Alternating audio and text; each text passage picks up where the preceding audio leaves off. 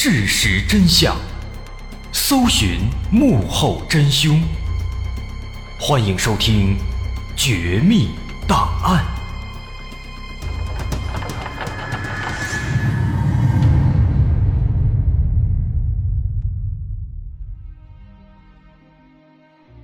还原事实，探索真相。欢迎来到今天的《绝密档案》，我是大碗。说有这样的一个人，他从小就调皮捣蛋，坏事做尽。这种调皮呢，还不仅仅是小孩子那种恶作剧，他的很多行为甚至都已经涉及到了犯罪。他十岁时就放火烧了邻居家的房子，十四岁时就会举起石头去砸别人家的汽车，十五岁进入了青春期。他甚至开始偷窥自己的母亲洗澡，甚至后来他还打起了自己的老师的主意。这是一个无可救药的孩子，长大之后呢，他也成为了一个不折不扣的恶魔，就连他的母亲都被逼得去看心理医生，说他是一个没有一丁点感情的野狗。他杀人放火，无恶不作。为了能够和暗恋许久的老师在一起，他竟然丧心病狂地把老师和老师的女儿都绑架，并且囚禁在了壁橱里。甚至在被捕之后啊，还妄想买通狱友去杀害自己的老师。而这一切的源头呢，似乎都是因为青春期的那一场悸动。那这到底是一个什么样的故事？他到底是一个什么样的人呢？这个人的名字叫做薛明生，今天咱们就来说说他的故事。一九五零年十月十五日，薛明生出生在中国台湾一个精英家庭里，他的父母都是高级知识分子，尤其是他的父亲，在美国的明尼苏达大学当教授，在学术领域也颇有建树。薛明生是家中的长子，他还有一个弟弟和一个妹妹。这样的书香门第，都说是钟灵毓秀嘛。按理说，孩子也从小都接受熏陶，应该也能成为一个德才兼备的好孩子。可实际情况呢，恰恰相反。在他八岁时，因为父亲的工作调动的关系，一家五口都搬到了美国。并且后来在美国定居，成了美籍华人。刚刚搬到美国那段时间呢，一开始一家人肯定都不那么适应，相对来说呢，生活上会比以前多一些困难。那么作为家中的老大，薛明生理应承担一些大哥的责任，但是他却一点都不懂事反倒是利用自己大哥的身份，经常去欺负弟弟妹妹。啊，对着弟弟妹妹颐指气使，如果不顺心了，还要拳打脚踢。可以说，从那段时间开始啊，在他身上就已经看不到一个八岁的孩子应该有的单纯和善良了，给人的感觉呢，他就是变成了一个坏小孩。那段时间啊，毕竟是刚到美国不久，父母都比较忙，尤其是母亲在忙着寻找新的工作。努力融入到新的环境里，正因此，父母对孩子们的关爱也是越来越少，完全没有察觉到薛明生的心里其实已经有了一些细微的变化。直到多年之后回过头来，母亲才意识到，可能是那个时候啊，对薛明生关心太少了。他本来就是一个比较喜欢被关注的孩子，可能在那个时期呢，他就是想通过各种作妖。来获得父母的关注，只可惜啊，在那个时期他们没有意识到。我们不管这个中的原因是什么，事实就是从搬到美国之后，薛明生从一个调皮的孩子逐渐变成了一个坏孩子，他的坏的程度愈发加深。在他十岁那年，有一天啊，他和弟弟妹妹在街上玩看到邻居家有一对夫妻正在房间里吵架，哎，吵得很凶，很多东西都被摔在地上，一片狼藉。当时薛明生在外面通过窗户看了一会儿，忽然莫名的也感到很生气，于是呢，他一溜小跑跑回家中，拿了一盒火柴，把邻居家的房子直接给点着了。短短十几分钟啊，大火就烧毁了邻居家的车库，而那对夫妻一直在争吵，完全没有注意到自家房子已经烧起来了。幸好不久之后被路过的行人及时发现，才没有造成更大的损失。不过有趣的是啊，因为这件事，这对夫妻也和好了，开始一致对外去教训薛明生。没有人能够理解薛明生在放火那一刻的想法，甚至后来被捕之后，薛明生自己也说不清楚。他就是感觉那对夫妻吵架很烦，所以就放了火。但这也足以说明薛明生他心中坏的一面从小就已经开始暴露出来了，并且没有得到父亲和母亲及时的阻止和纠正。另外。值得一提的是啊，虽然说薛明生没有继承父母的善良的性格，但是呢，却遗传了他们的聪明的头脑。他很聪明。当时在这件事发生之后，邻居马上就报了警，警方也轻易的就锁定了薛明生。然而面对警方，薛明生却故意装的楚楚可怜，说自己是在玩耍的时候不小心给点燃的。那面对这样一个天真可爱的孩子，警察怎么可能会怀疑呢？于是就这样，他没有受到一丁点惩罚。而在彼时的薛明生的内心深处啊，却对自己做了坏事并且骗过警察，产生了一种莫名的快感。这种快感似乎也预示着薛明生那恐怖的未来。后来在搬到美国的第三年。很不幸，薛明生的父亲被查出患有癌症，病来如山倒。没多久，他父亲经抢救无效就去世了。于是，十一岁的薛明生从此失去了父爱，没有了父亲的管束，薛明生的路也越走越歪了。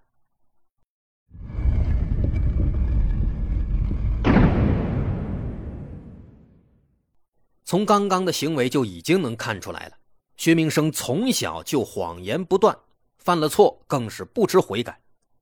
有时无聊了，他随便找一个理由，就会把弟弟妹妹给暴打一通。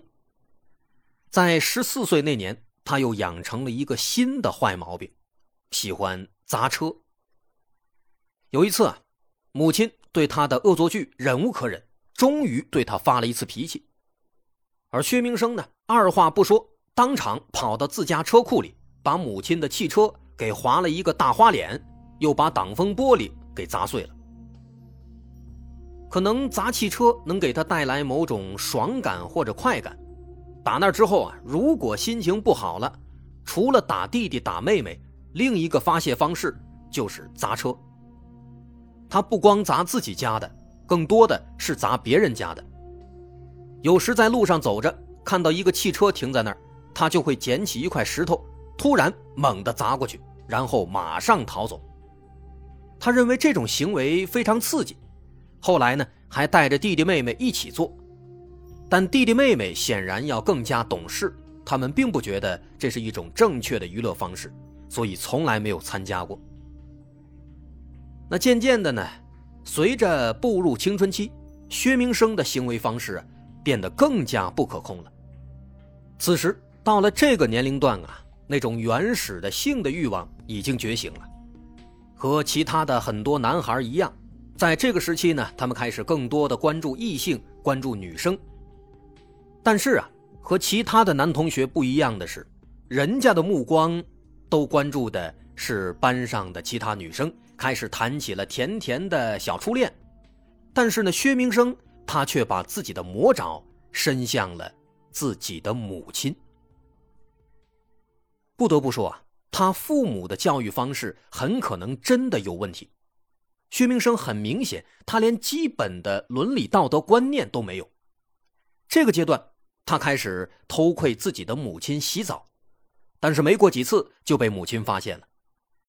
一开始他还可以找借口说自己着急上厕所等等，但是三番五次的被发现，也让母亲意识到了不对劲。母亲无法接受自己的儿子做出这样的事情，于是和他进行了一次语重心长的谈话，希望给他以正确的引导。但是这谈话好像没有什么用。没多久，薛明生的行为更加出格，更加过分了。有一天晚上睡觉之前，薛明生偷偷的钻进了母亲的床底下，等到半夜母亲睡熟了。他蹑手蹑脚地钻出来，站在床前，想要对母亲实施不轨的行为。他直勾勾地盯着母亲，正要趴上去，忽然，母亲可能也感应到了，他突然惊醒了。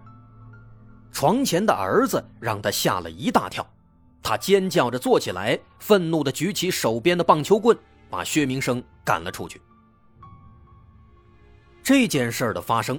让母亲第一次对自己的儿子感到了恐惧，他在精神上有点接受不了，于是特地去看了心理医生。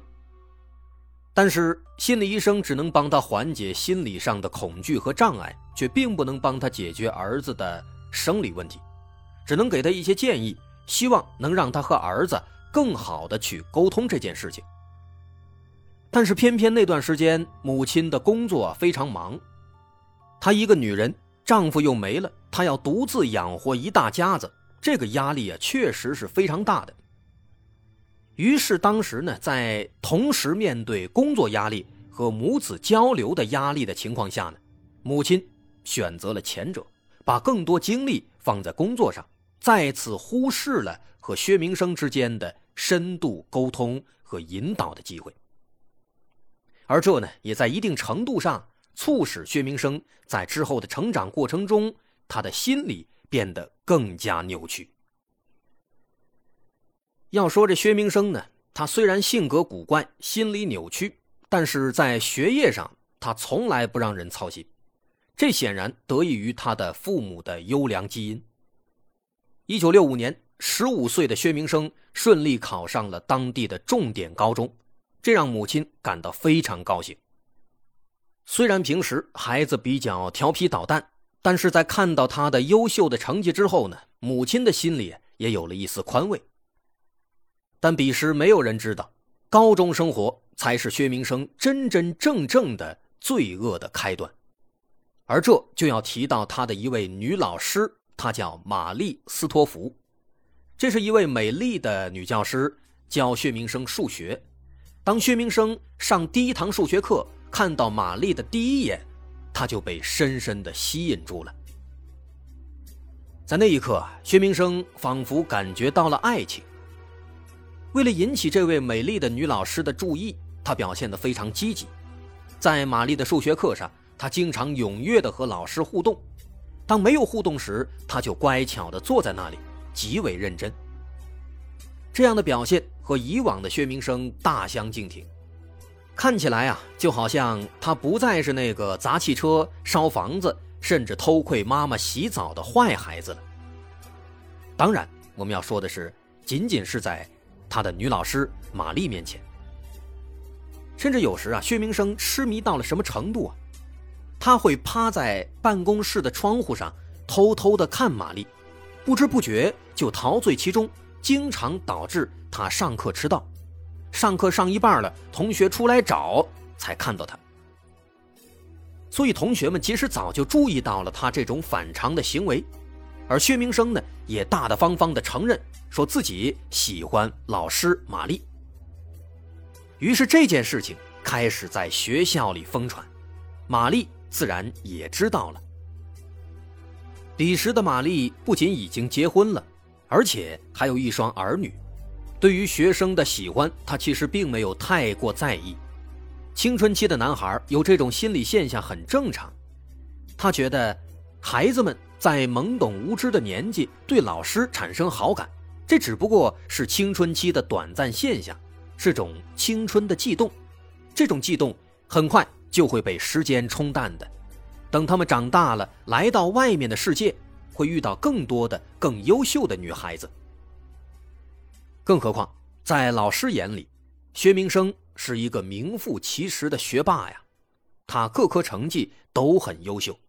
优秀的学生，尤其是学霸，他怎么会有那种龌龊的想法呢？那肯定都是大家误会。而这种想法，可能也是很多老师都会有的一种刻板印象。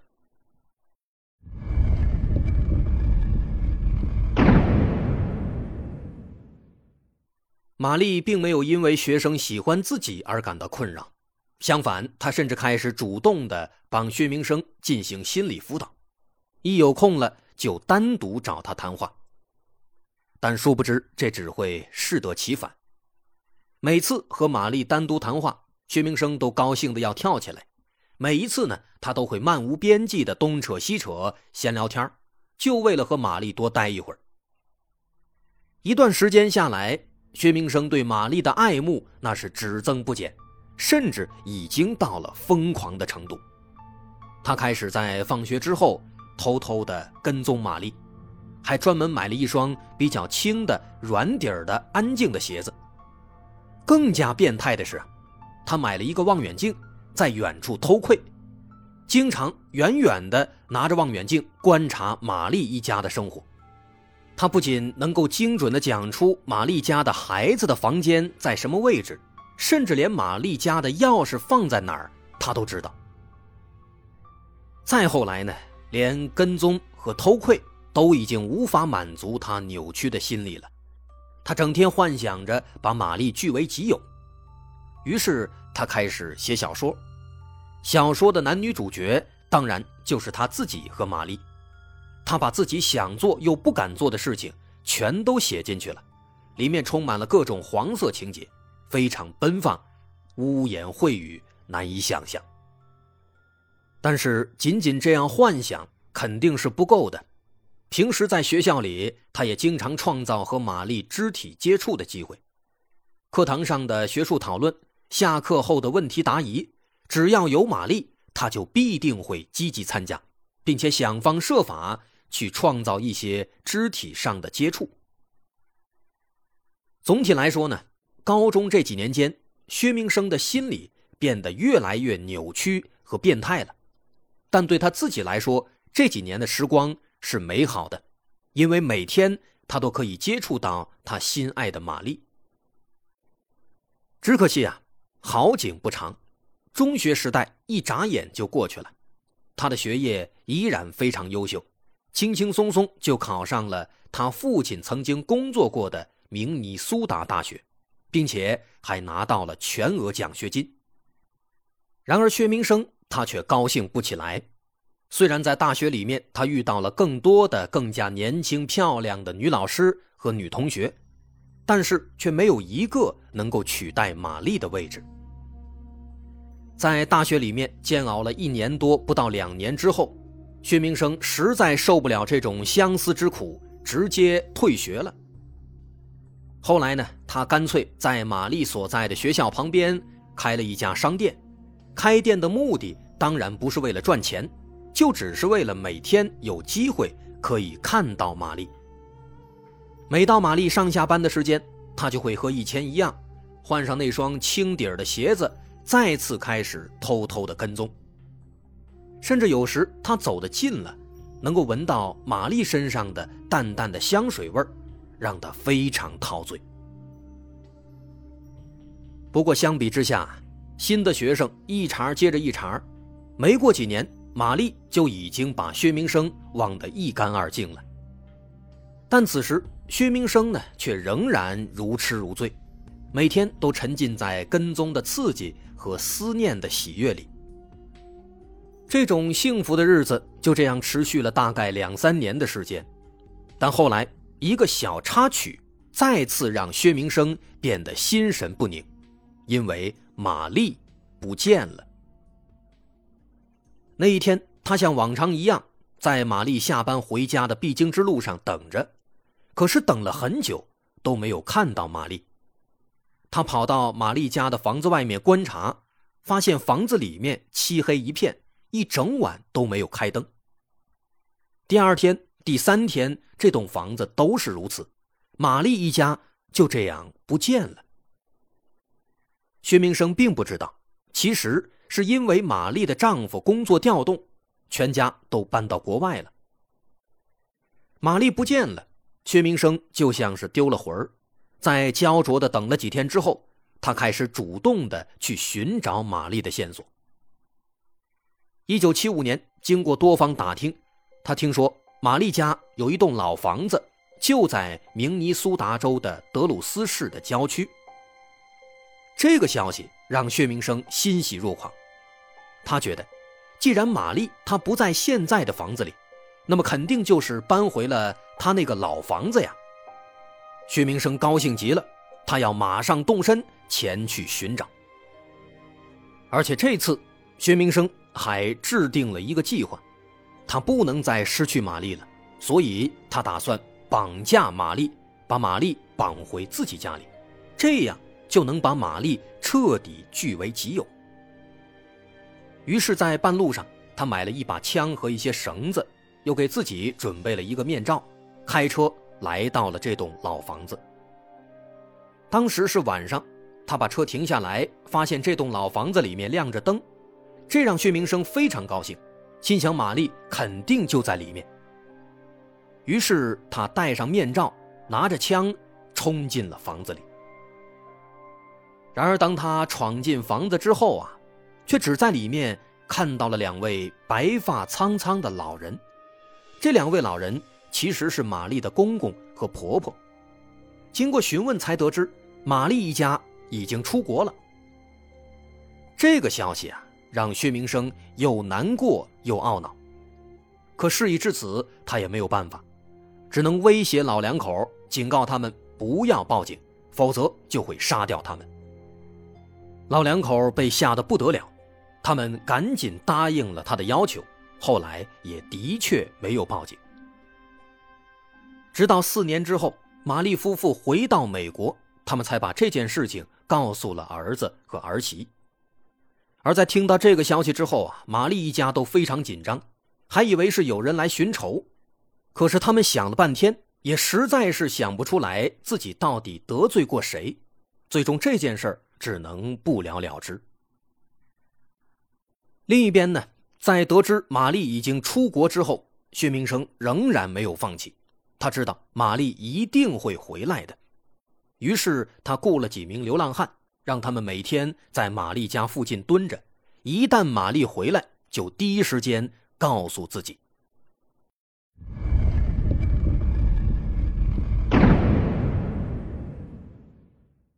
薛明生这一等就是四年。一九七九年的一个晚上，终于有一个流浪汉跑到薛明生开的商店里，告诉他说：“玛丽回来了。”在那一刻啊。薛明生感觉自己又活了过来，他马上跑到玛丽家外面，通过窗户，他终于又一次看到了那个让他魂牵梦绕的女人。他下定决心，这次一定要抓住机会绑架玛丽，彻底得到这个女人。他想了一个好办法，从房子外面往玛丽家的卧室里面挖地道，然后通过地道。把睡熟的玛丽直接掳走，这是一个大工程，但是为了得到心爱的玛丽，薛明生真的就挖了一条地道。这条地道从外面一直延伸到了玛丽的卧室，眼看就要成功了。但是最终呢，他却发现玛丽家的地板实在是太结实了。他忙了好几天，只在地板上打出了一个非常小的小洞，钻出了一些木屑。这项工作进行的如此困难，他显然无法在一天之内直接把洞打出来，并且成功的在晚上伏击。于是没办法，他只能放弃了。后来呢，薛明生又想到了一个好办法，他想模仿玛丽的字迹，给她丈夫写一份离婚协议书。于是呢，有一天趁着玛丽一家都不在的时候，他偷偷潜入到了玛丽的房子里。趴在桌上开始写，但是啊，他按照玛丽的字迹模仿了很久，前前后后写了好几十张，但是不管怎么学都学不像，这眼看玛丽一家就要回来了，薛明生是又着急又生气，末了实在是受不了了，干脆不写了。他生气地丢下笔和纸，离开了玛丽家。后来，玛丽回到家，看到了一地的纸团还以为是孩子们画画的时候给丢掉的，也没有打开看，就直接扔进了垃圾桶里。不难发现啊，这玛丽夫妇其实是有点神经大条，包括之前薛明生挖地道，其实玛丽在打扫房间的时候啊，她已经发现了地板上有一个小洞，旁边还有一些木屑，但是当时她以为是某些动物或者虫子留下的，没有当回事如果说玛丽一家他们的警惕性能够再强一点，其实后面的悲剧啊，也许就不会发生了。只可惜他们没有。在继续观察了一年之后，一九八零年五月十三日这天晚上，薛明生和往常一样拿起望远镜，远远的偷窥玛丽一家，结果发现玛丽夫妇又在打包行李。这让薛明生感到非常紧张，难道他们又要出远门了吗？在这个节骨眼上。薛明生认为自己不能再等了，再等可能就永远的错过玛丽了。于是三天之后，他终于开始实施自己的绑架计划。五月十六号这天，玛丽带着女儿去理发店理发，这是一个完美的机会。薛明生潜伏在理发店外面，等玛丽母女从理发店出来准备上车的时候，他立刻冲过去。掏出手枪，劫持了玛丽和她的女儿。他用枪抵住女儿的头，逼迫玛丽把车开到郊外，玛丽只能照做。他们开车来到郊区的一片树林，薛明生下车，把母女俩绑起来，扔进了后备箱里。但是好巧不巧，就在这个时候，有两个小男孩正骑着自行车路过，其中。有一个叫杰森的六岁的小男孩，他刚刚好就目击到了薛明生的罪行。这个孩子看到之后吓坏了，正要尖叫，薛明生冲过去，一把把他抓起来，也塞进了后备箱里。另一个小男孩看到杰森被抓走了，他立刻逃走回家，告诉了父母。但是等到小男孩的父母赶到现场时，薛明生早已经开车离开了。他把车开到了一片荒地，接着把六岁的杰森从后备箱里拎出来，丢在地上，举起铁棒，将其活活打死了。为了他那扭曲的、变态的所谓的爱情，薛明生就这样犯下了他今生唯一的一起命案。在杀人灭口之后，他把玛丽母女带回了自己家中。用铁链把他们拴起来，囚禁在一个壁橱里。这个壁橱非常狭窄，它的长度只有一点二二米，宽只有零点五三米。母女两个连躺的地方都没有，只能在里面坐着，也没有任何的活动空间。就是在这样逼仄的地方，这对母女被囚禁了五十三天。接下来，薛明生拿出摄像机。开始记录自己的胜利时刻，他把玛丽拉出来，问他为什么不和自己在一起。然而，让薛明生感到尴尬的是啊，玛丽一片茫然，她根本就没认出来眼前这个男的是谁。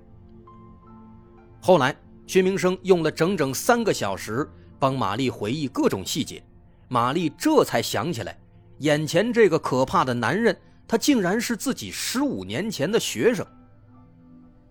这让薛明生既尴尬又愤怒，他一把撕掉了玛丽的衣服，接着对她展开了长达四个小时的性侵。但这仅仅是一个开端，从那以后，薛明生每天都要来侵犯自己的老师，并且还要用摄像机把这一切都记录下来。幸好他不是恋童癖呀。不然的话，玛丽的女儿可能也会遭殃。另一边呢，玛丽的老公在下班回家之后，发现妻子女儿都不在，一开始呢，还以为是两个人出去玩了，可是，在家里面等了一天一夜，妻子孩子还是没回来，他这才意识到可能是出事了，于是赶紧报了警。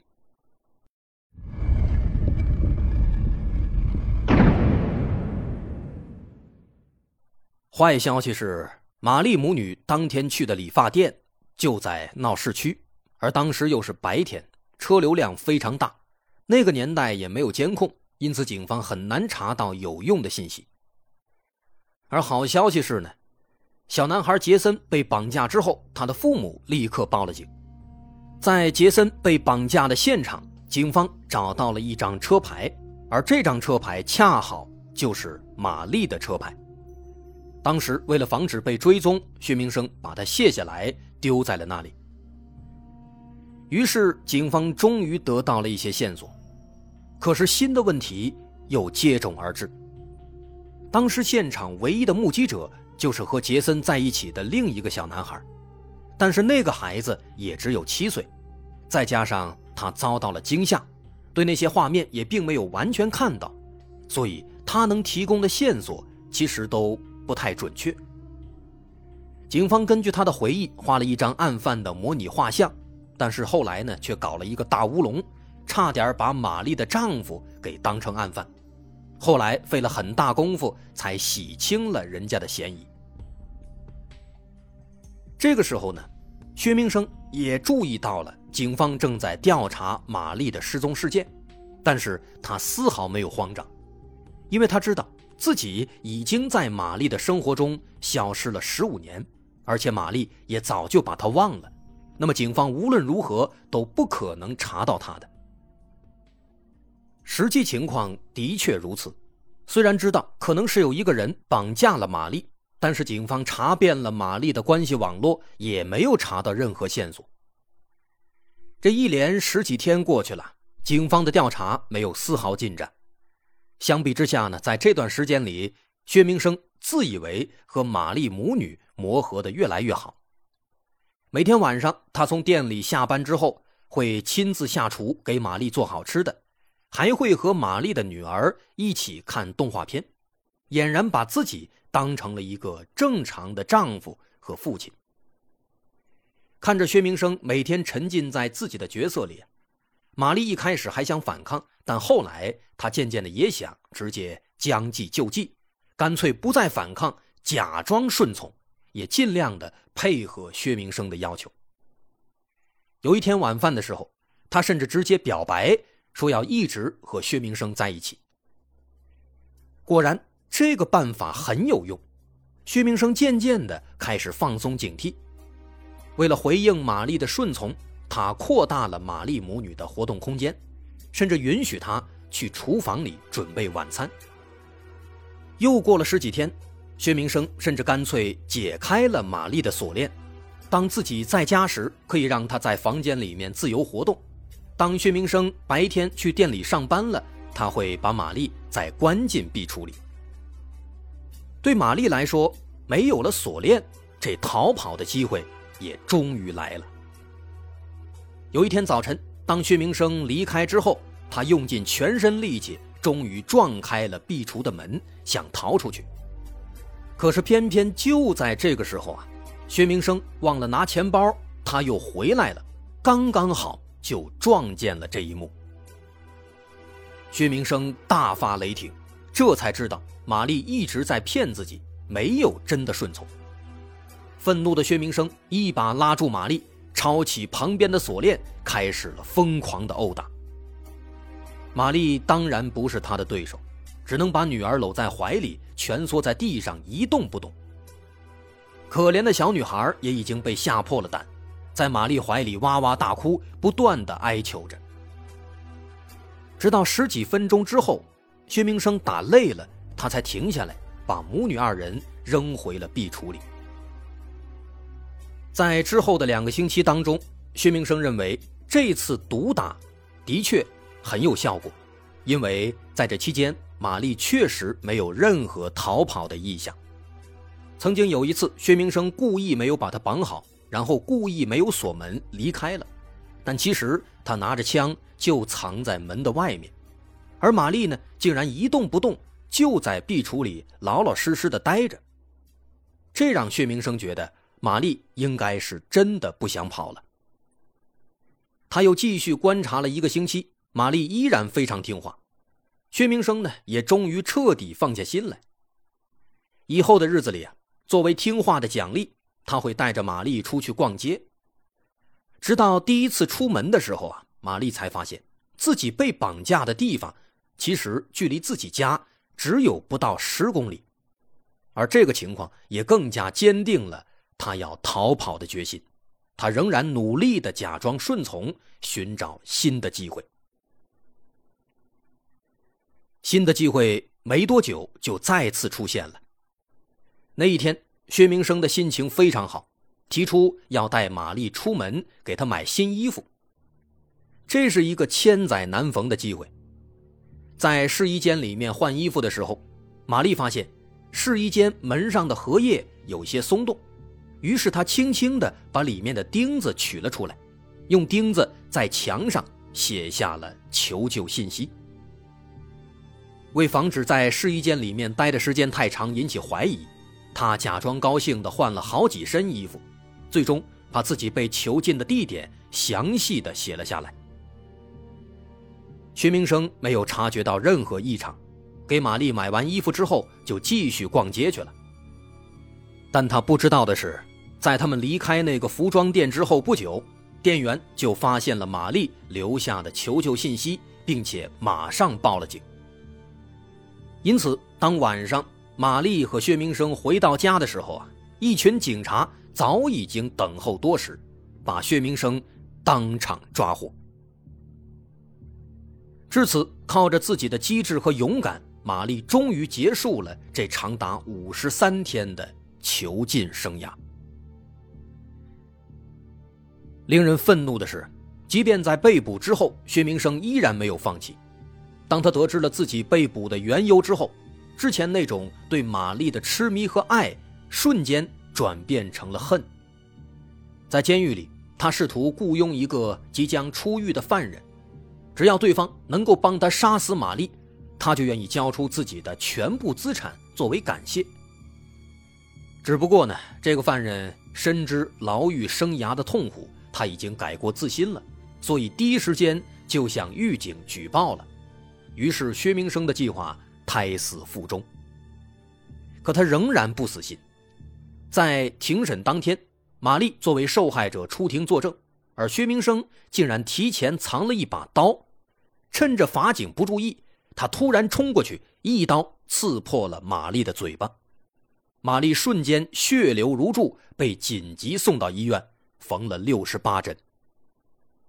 这道伤口也成了永久的纪念，伴随玛丽的整个后半生。那么，最终。因为犯下了非法拘禁罪、故意伤害罪、故意杀人罪等等数项罪名，并且情节恶劣，薛明生最终被判了整整七十年。二零一零年，在服刑三十年之后，按理说呢，薛明生应该能得到假释的机会，但是法官仍然认为他恶性极大，不适合放进社会，所以至今他仍然被关在监狱里。不出意外的话。他会在监狱里面度过余生，对这样的一个变态来说，这也许是最适合他的结局了。这就是这个变态薛明生的故事。我是大碗，今天咱们就说到这儿。如果您喜欢，欢迎关注我的微信公众号，在微信搜索“大碗说故事”，点击关注即可。我是大碗，感谢收听，咱们下回再见。